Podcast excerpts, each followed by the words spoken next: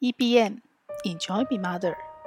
这个节目将固定在每个星期二的中午十二点前更新，邀请您和我们一起享受成为妈妈。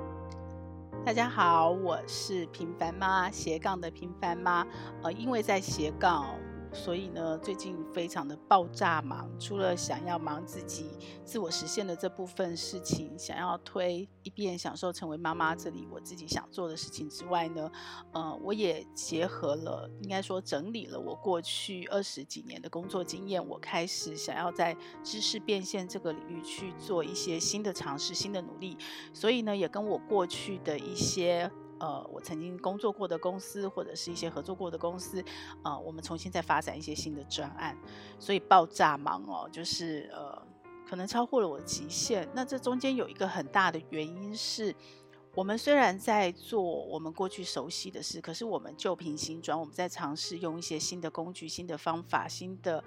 呃沟通方式、新的重新组合的方式去。用新的方式去玩我们过去熟悉的东西，然后看有没有可能创造一些新的价值或可能性。那大家就可以想见，在这样的一个过程中，过去我在组织里面的时候，可能我是带一整个团队工作，然后一整天也是爆炸忙，然后一整天可能也是有很多不同的专案。那不同的状况，你要切换，会分心，会分散。但是因为有一整个团队去做执行的工作，所以大部分我在公司，我在职场上，我一直在大量的用脑、消耗脑，然后我在不停的专案里面切换。可是我都还是在大脑处理的层次，我没有落实到执行。也就是说，我可能没有去呃 take take care，去去注意这么多的细节，尤其是执行的细节。那现在呢，因为我是在外面接案，然后我们可能有部分的执行细节会对到不同的外包公司，那这个部分就是我过去比较熟悉的，我要去组织它，然后我要去呃协调，我要去控进度。可是还有很大一部分其实会变成是我自己在执行。我自己在执行，那就像我 EBM 一样，很多事情，呃，从头到尾，就是当我们把事业做起来，开始有获利的时候，我们可以开始尝试跟外包合作。但是在一开始起步的时候，因为我自己是希望我能够做出一个示范的模型，让想要这么做的、想要斜杠的妈妈，想要走这条路，可能跟我近似的妈妈，她可以有一个。呃，参考的 SOP 工作流程去依循哦，所以我自己要亲自下来试过每一个自己动手做的那个整个环节会遇到什么困难，遇到什么问题。好，我就发生一件事，就是这个不是只是工作的爆炸，其实很多时间是，哦、我的我的我的规划的大脑跟我的执行的这个大脑一直在打架，可能是左脑右脑，可能是呃，我我我不是很确定，我只是觉得。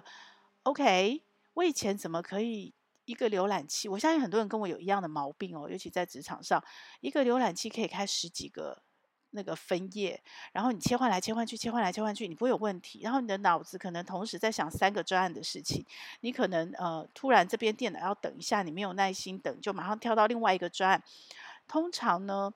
其实不同的东西切换之间本来就是需要时间。你需要时间去转换，你需要时间去消化，你需要时间去，呃，从刚刚那里跳过来。所以其实我们在讲说我们要专心，我们要注意力，我们要心流的时候，是很避免这样的状态的。就是我一我一心 focus 聚焦在一件事情上，我才能够进入所谓的心流。那我之前的，呃，我自己安排我自己工作，我自己在家里可以。规划虽然事情也很多也很杂，可是我比较容易进入所谓的心流的状态，因为所有的东西是自己规划、自己安排。那即使你是艺人公司，你也可以相对协调的比较好。可是最近这一两个月，呃，很痛苦的是，有我自己的事，有我接案的事，工作有朋友的事，有可能还有还是有家庭的事要顾嘛，所以。你在不断不断的切换中，而且那个切换的层面对我来讲是不一样的。就是，呃，你不只是切换你大脑的规划思考到不同的专案，你同时还在切换那个层次。有时候你是要规划，是要想，但有时候你是要执行，然后有时候你是要沟通，要去追别人。这所有的事情都集中在一个人身上，而且那个时间，我已经试着尝试，就是把时间切割。比方说下午比较容易疲劳的时候，我尽量都做联络沟通的事情。那早上比较有专注力、比较精神规划的，呃，去做规划的事情，比较动脑思考的时候，我就做规划的事情，或者是呃可能执行的事情，但是它需要耗脑比较高的。我已经利用了 Notion 去帮我做非常有效率的规划，而且这个效率绝对是高于我以前在职场的两倍甚至三倍。然后我还用 Notion，我非常感谢在这一年遇到了 Notion，然后我还用 Notion 去帮我解决了这样的不断切换中的过程的那个分心，然后那个呃，尤其是在沟通联络，因为你会需要很多的注意力跟记忆力嘛，包括你联络了谁，他讲了什么，很多很多很琐碎的事。我都因为用了 Notion 这个新的工具，然后帮助我，即使我只有自己一个人，我都没有漏东西。虽然我觉得已经有点吃力了，就是你要一个人呃面对二三十个这样子不断的联络、不断的沟通，而且时间非常的短，又通通呃常常都是在一个非常赶、非常紧急的状态下要去做这些事。可是因为有 Notion 这个神队友的帮忙，我只要一做完，我立刻打勾；一做完，立刻打勾。大部分的事情我几乎没有漏掉，都是按进度做。可是我好累啊，真的非常好累。然后，呃，一直到这个警钟到什么时候才发生呢？到呃前两天我在 Notion 的社团，我又看到一个。新的功能，其实它不算新功能，它是旧的方式，只是我没有去想到这样应用，它可以去用它两个功能去合并。结果我就发现，哎，我过去 Notion 我只能把这些很琐碎的事一条一条列项，就像你们去做那个 To Do List 的功能嘛，你做完一个打勾一个，可是它就是散的，一条一条列，所以有可能，呃，我我有时候会偶尔会漏掉一个点，是后来补上去的，因为有可能在我一条一条列的时候，我的组织可能漏掉了一些洞，可是现在呢？运用那个新的方式，我可以怎么做？我可以，呃，一整串，就像粽子一样，就是它有一整串的细节，那我可以在那个细节下再列，然后我把它展开。所以，当我这一整串的细节都做完，一个一个打勾以后，我可以再去看，呃，我的那个大的勾，这个整个专案完成，我会再打一个大勾。那之前我就没有办法，我就只能散着一个一个列。然后我刚知道这件事，我好开心啊，因为我想说，哇，我的 Notion 我又进展，我又多会了一个东西，然后我的效率又可以再提升。本来是很兴奋的哦，我一直都没有意识到。可是我觉得我的吸引力大神就非常的棒。当然我自己可能我也觉得我自己很棒，因为我会一直不断的反省，不断的去去接收那个吸引力大神，或你说老天爷给我的提示哦，去提醒我自己踩刹车。我刚好就意外的背景音听 podcast，所以我就听到刘轩的某一集 podcast，他刚好谈到了 ADD，注意力缺失症。那起头的时候，他也是从。爆就是专案爆量了，然后觉得疲劳，然后自己没有意识，然后就呃有一些注意力就开始缺乏，然后有一些细节就没办法顾。我就听着这个，我很快的就带入我自己的情境，对一个人，我我其实本来只是在想说，哦，这些症状、这些问题，应该都是因为我老了，我非常的服老，而且我我我是享受。我要进入老老年这个阶段的那一些害怕的事情、生病的事、钱不够的事，呃，我们就做准备嘛。那这些我都很积极在面对跟准备。可是呢，你的人生阶段、你的生命经验到了一个时段的累积，你可以开始去有比较深层次的体会，你可以去享受，你可以去做比较自由的选择。这件事我是非常享受跟期待的，所以我不怕老。所以我很自然就会觉得，哦，我现在不行，以前可以，现在不行，对不对？然后我以前呃可以一次看很多的页签，切换来切换去都不需要时间转换，现在常常会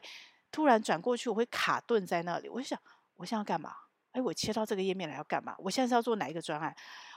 越来越不行了。我以前当妈妈的时候，我可能还可以。呃，之前跟大家分享过所谓的平衡人生阶段，我除了取舍，我其实不断不断的就是在分心，一心多用的在做很多的事嘛。那我相信每个妈妈都是，这不是我的专长，这是妈妈这个角色不得不不得不的训练。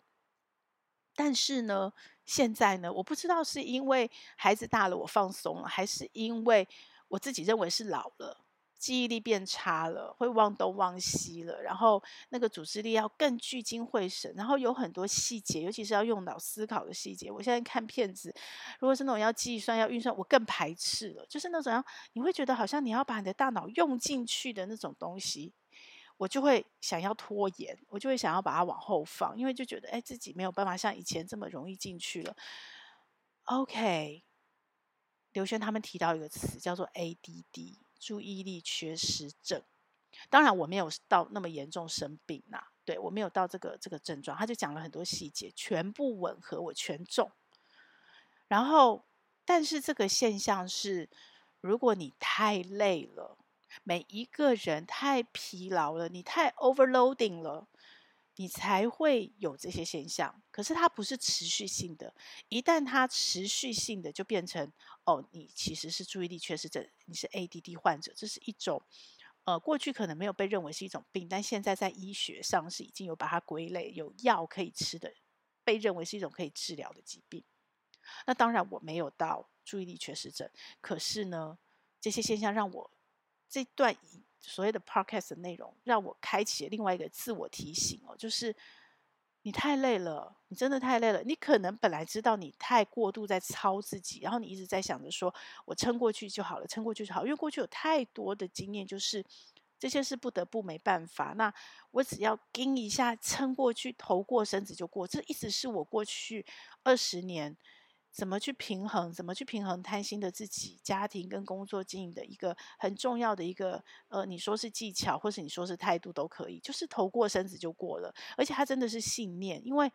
不断的这样子过关嘛，所以他真的是信念。所以现在我也是用这样的信念在撑过去这一阶段。我觉得只要撑过去了，然后我对接案的团队有了贡献，然后我自己也有了练兵的经验，然后我自己这边一边撑过去了。现在虽然没有办法做到我想给大家的完美的品质，我想给大家很多的东西，想跟大家一起共学的很多事情，但是没关系，有些事情像回到过去平衡人生嘛，我我必须要取舍，我要先放下。等到某一些事情上了一个轨道以后，再慢慢把这些东西捡起来。可是还是太 overloading 了。那这个 overloading，这个这个太多的状况是什么呢？是以前你可能没错，你是可以同时做三五个专案，可是你是一整个团队在帮忙。虽然一整个团队可能会多很多沟通的时间，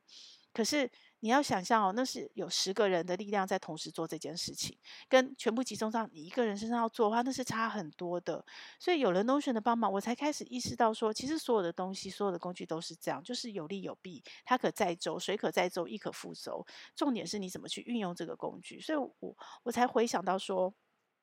当初我用 Notion，它的确帮助我提高了效率两三倍，然后帮助我把所有大脑要记忆力的东西都丢出去给他，于是我可以空出更多的大脑去做所谓的创造力的事情、规划的事情、呃创意的事情，或者是生产的事情。可是呢，也因为这样的效率，其实我就不自觉地塞进了更多、更大量的工作，我就习以为常，而且觉得理所当然的，一人公司一个人可以做一个团队的事情。我们姑且不论品质好坏，但是这个量真的太大了。然后我开始提醒我自己，哦，原来我的很多现象可能不是初老，包括眼睛，眼睛干涩是最直接影响的，就是这一阵子我的视力变得很差，然后哦。永远都是那个眼睛都是处在一个干涩的状况，我可能要自己不断有意识的提醒自己，看电脑看一段时间就休息一下，或者是要点个眼药水，因为可能是从早上四点看到晚上十二点，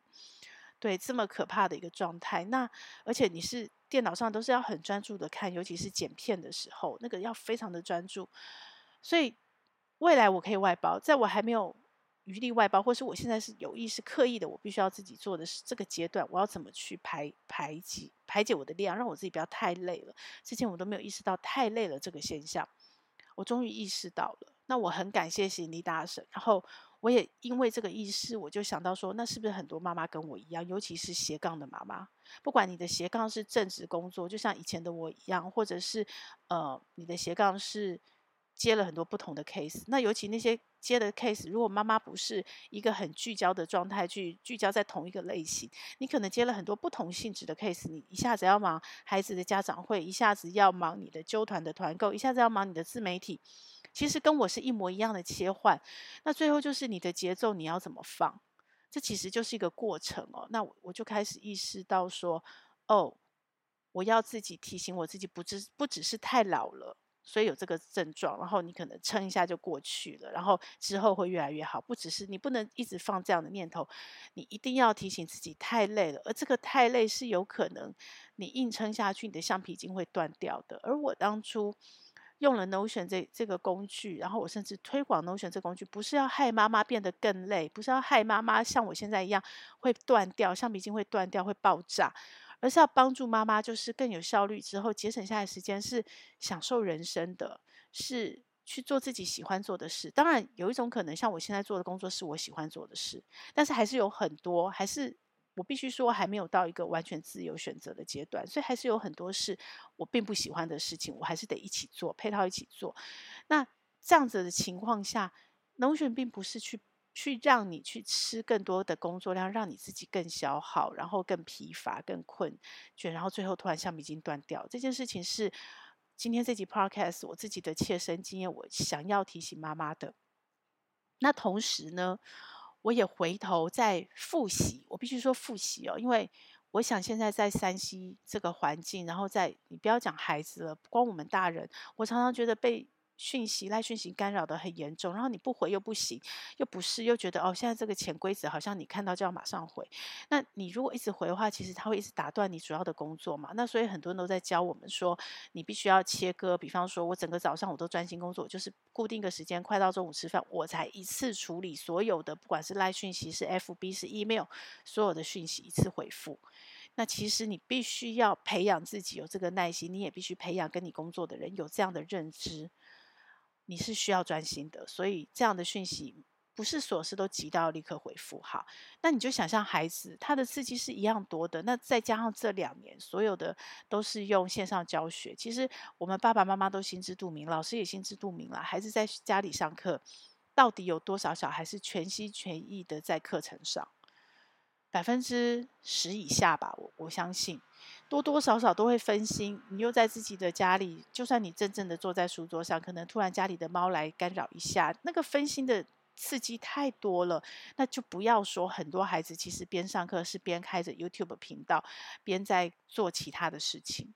你说父母在家里盯着他吗？其实真的是很难管，你只能说。尽可能的让孩子自己主动的去认知这样的情景。好，那这么多的刺激，孩子就容易注意力缺失，容易不专心。我之前只用不专心去定义，那我自己也会观察。我相信很多妈妈，尤其是妈妈，会观察自己的孩子，然后会去比对。我小时候，呃，孩子小的时候，我曾经有一段时间研究过所谓的 ADHD，就是注意力过动症。那现在也是有很多亚斯伯格啦、过动啦这些问题都越来越。已经没有被标签化，不是负面标签，而是大家正面的去看待它，就是一种体质，一种大脑发展的状态，一种孩子先天的，可能是基因，可能是 anyway，就是环境刺激也有关系。好的一个现象，一个状况，那我们只要去接受、面对它，然后去做相对应的处理，其实对孩子是很棒的。尤其是现在这个环境是鼓励多元发展，鼓励你要用。发现你的天赋，发现你的优势，而不是像我们过去是工厂的学习、工厂的教育，所以大家都学一样的事、做一样的事。现在在这个过渡期，孩子还是必须接受学校考试、学校考一样的考卷，然后学校上一样的课这样的一个过程。可是这两年尤其加速了，我相信未来学习绝对不是这样。那这是一个好的发展。所以对于这些呃特殊，因为先天大脑的功能、基因的关系。有点不一样的学习的过程，学习的历程，学习需要付出的，呃，那个先天的一个注意力或者是专心度是不太一样的孩子，其实是很棒的一个未来发展的环境。因为这些孩子他只要找到他热情想要学的，就像我，我做我热情想要学习是没有心流也没有疲倦这件事情的。因为呃，你就是进入心流状态，你就就是不容易被打断。哈，OK，那那个专注是不一样的，所以。现在孩子有越来越多机会，父母不用担心这件事情。可是我以前没有注意到的是，呃，A A D H D 是显性的，因为他会因为他的肾上腺的，还有他多巴胺的一个一个大脑的那个分配，跟一般我们所谓的正常人，也就是所谓的大部分的人，好，我没有什么正常不正常，就是大部分的人是在这个区间，所以这样这样的运作，那那些孩子会比较不一样嘛，比较不一样，所以他可能就会。一直不断的动来刺激他身体里面的多巴胺或肾上腺肾上腺的分布，然后就会出现过动的现象。他必须一段，那那是显性的，容易被发现。那我之前小时候也曾经一度，我觉得孩子没有。是病或不是病，就是程度的多寡，然后我就会特别注意说，哦，那对这个孩子，我要怎么样去沟通、去鼓励他、去发现他的潜能优势，我会特别有意识的去加强一些事。但是 ADD，我因为自己自身的状况，这个疲倦，然后影响到我的整个工作学习的状况，我开始有意识的去注意它，然后听到刘轩的这集 Podcast，我认识的 ADD 是我之前比较没有特别去注意的。那他本身也是隐性的注意力缺失症，因为他不会到过动的状况去去反映他的症状，他就是很挫折，很很不知道该怎么去面对，然后他可能在学习表现上是落后的。那这件事情是我之前比较没有注意到的。然后，这个这个节目比较特别，因为我都在对妈妈沟通。那我觉得妈妈我们要照顾有两个层次，一个层次当然就是我们自己啊，我们要把自己照顾好，我们才有余力可以好好的去照顾孩子、照顾家人。另外一个层次会比较提高的，永远在我们的优先顺位第一位就是孩子。所以我因为呃这个过渡期，或许我之前也。曾经认识过 ADD，但是我忘记了。总之呢，我复习了一次。我因为刘轩听到这个 podcast，然后我也在呃 YouTube 去找了 ADD 相关的内容，不管是 blog 的内容或是 YouTube 的内容。然后我也找到两段很棒的影片，呃，我会分享在我待会 podcast 的说明。大家如果有需要一起看，都不长，十几分钟，那你就可以快速的，那都非常有组织，组织的非常好。影片一个是呃。马他马大元医师，他针对这整个有很清楚的说明。那另外一个是约翰呢，他自己自身是 ADD 的患者，那非常的清楚有组织，这两个很好的影片，大家可以看。那我也复习一下，然后我也重新的再去回想啊，孩子已经过了小时候，我的孩子现在是青春期了。那青春期，我再重新有意识的去观察他的行为表现，那我自己再去思考跟调整，诶，有没有什么地方是？我跟这个青春期的孩子互动，我要特别注意的。那有一些事情是可能就是一般青少年沟通，父母跟孩子沟通要注意的。可是有一些事情有没有可能是因为我孩子天生的一些特质，一些先天的一些呃先天的性格是比较不一样的？那我要特别注意的。我又开始有意识的在提醒我自己，复习我自己去注意这件事情哦。那只要是注意力缺乏。缺失症的孩子哦，想你就可以想象，你很累的时候，你要让自己休息嘛。那你可以用一些方法去帮助他。那比方说，呃，他没有办法注意专注细节，然后他可能呃，有些孩子你要个别去找，因为每个孩子不一样。那有些孩子可能是环境需要去布置一个呃，对他有利于学习的环境。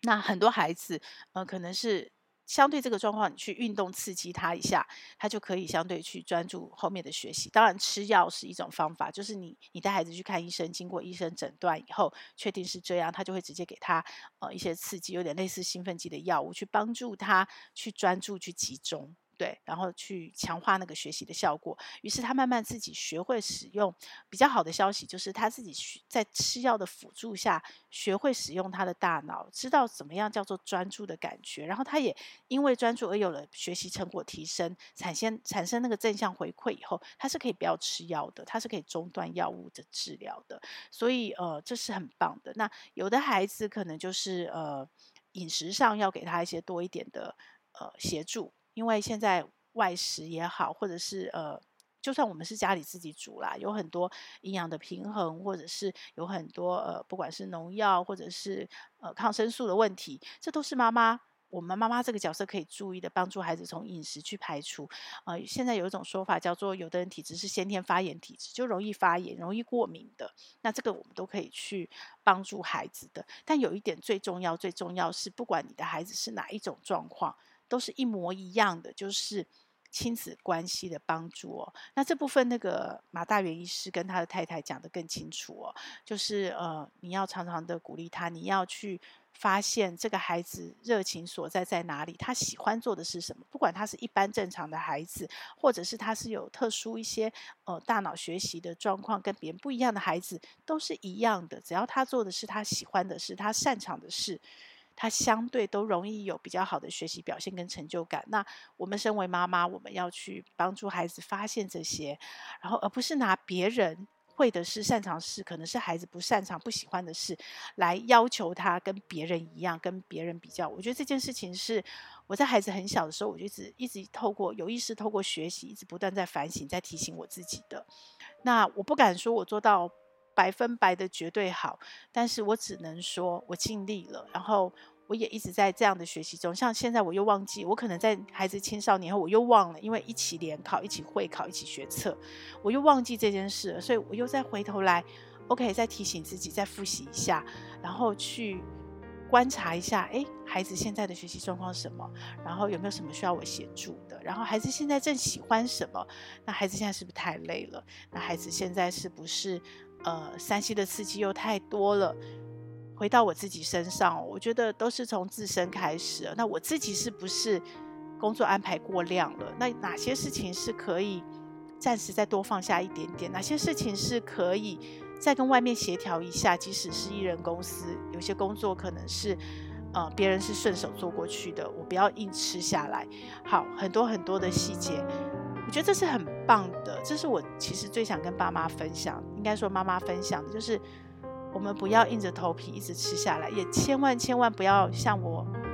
最近犯的错误，就是 Notion 是很棒的工具，很棒的神队友，帮助我提高了效率。可是我却一直往自己塞工作，塞更多，塞更多。不要再塞量了。我们可以把 Notion 要帮我们的是把量减少，但是把品质做更高。那个空出来的时间，那个因为效率而节省下来的事情，其实是要去让你把你原来从做到六十分，好多好多的六十分，开始放掉一些六十分，然后把你喜欢的部分，把它慢慢拉到七十分、八十分、九十分，就跟孩子一样，做我们喜欢的事情，然后把那件事情越做越好，就会有越来越多的成就感，然后那个成就感就会正向回馈，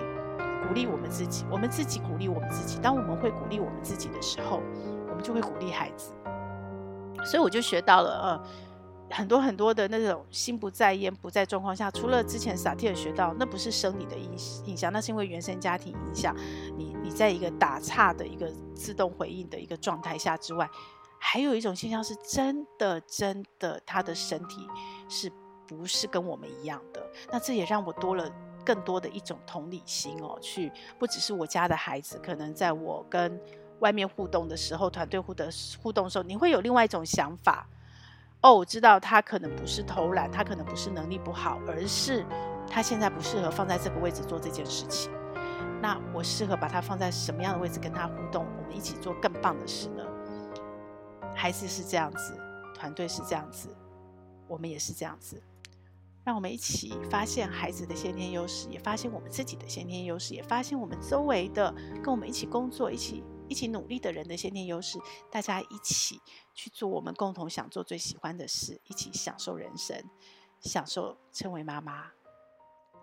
这个节目会在各大 Podcast 平台播出。如果你喜欢我的内容，要帮我分享给你更多的亲朋好友哦，这样才会有更多的人看到它、听到它。然后也请你帮我在 Apple Podcast 留下你的留言，以及帮我按下五星好评，这样我才能在排行榜上被看到，被更多人听到。谢谢你，希望我们一起来享受成为妈妈，享受快乐。也享受痛苦，让我们一起来享受成为妈妈。